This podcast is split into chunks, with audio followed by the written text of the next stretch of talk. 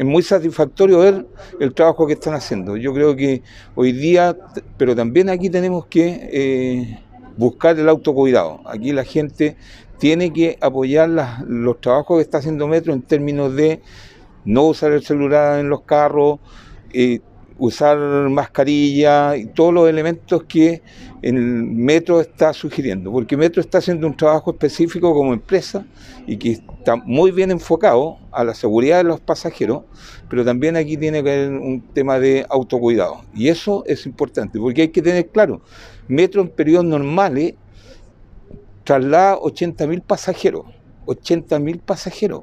Entonces hoy día, en estos periodos de que estamos confinados, estamos trasladando, se está trasladando más o menos 20.000, 24.000 pasajeros.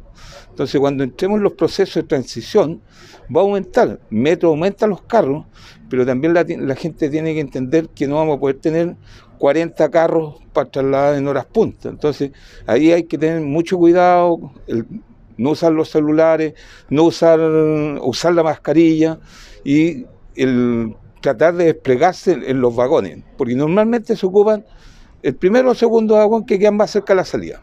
Y eso hace ver que Metro va súper lleno. Y no es así, porque ya hemos viajado varias veces con el gerente Metro en horas punta y hay varios eh, carros que no han ocupado como pareciera ser. Entonces ahí un llamado a la comunidad a que se desplieguen en los carros para tener sus espacios mucho más tranquilos. Eh, esto es parte del paso a paso laboral y tal como lo ha dicho el presidente Sebastián Piñera, es parte de esta recuperación que empezamos hoy día, ¿cierto?, a, avanzar en lo que es la recuperación social y económica también. Pero sin lugar a dudas que tenemos que seguir batallando contra el COVID, no le hemos ganado todavía la pelea y por eso es que para los trabajadores resulta fundamental que tengan un traslado seguro.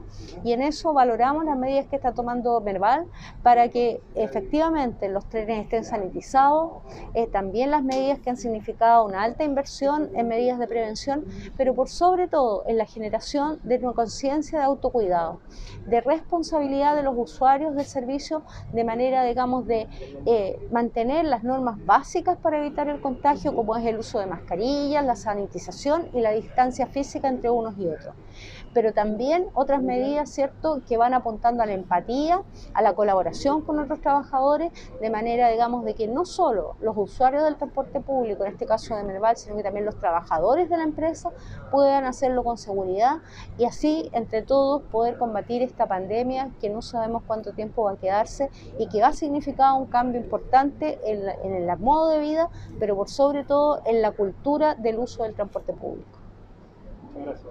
Hemos, hemos ido adaptando nuestro servicio también a los requerimientos que han tenido nuestros pasajeros. A partir de esta semana, nosotros hemos duplicado nuestros trenes en, en hora a partir de las una y media de la tarde, ¿verdad? Y tenemos el 70% de nuestra oferta de transporte en, en, horario de tarde con trenes duplicados, o sea, son cuatro vagones por servicio. Lo que tenemos que pedirle sí a nuestros usuarios en este, a este respecto es que procuren distribuirse uniformemente entre los vagones, ¿verdad? Porque muchas veces tenemos mayores congestiones en los primeros vagones, pero en los, segundos hay espacio disponible para que ellos puedan eh, viajar en forma segura también, adoptando, como, como conversamos, todas las medidas de autocuidado.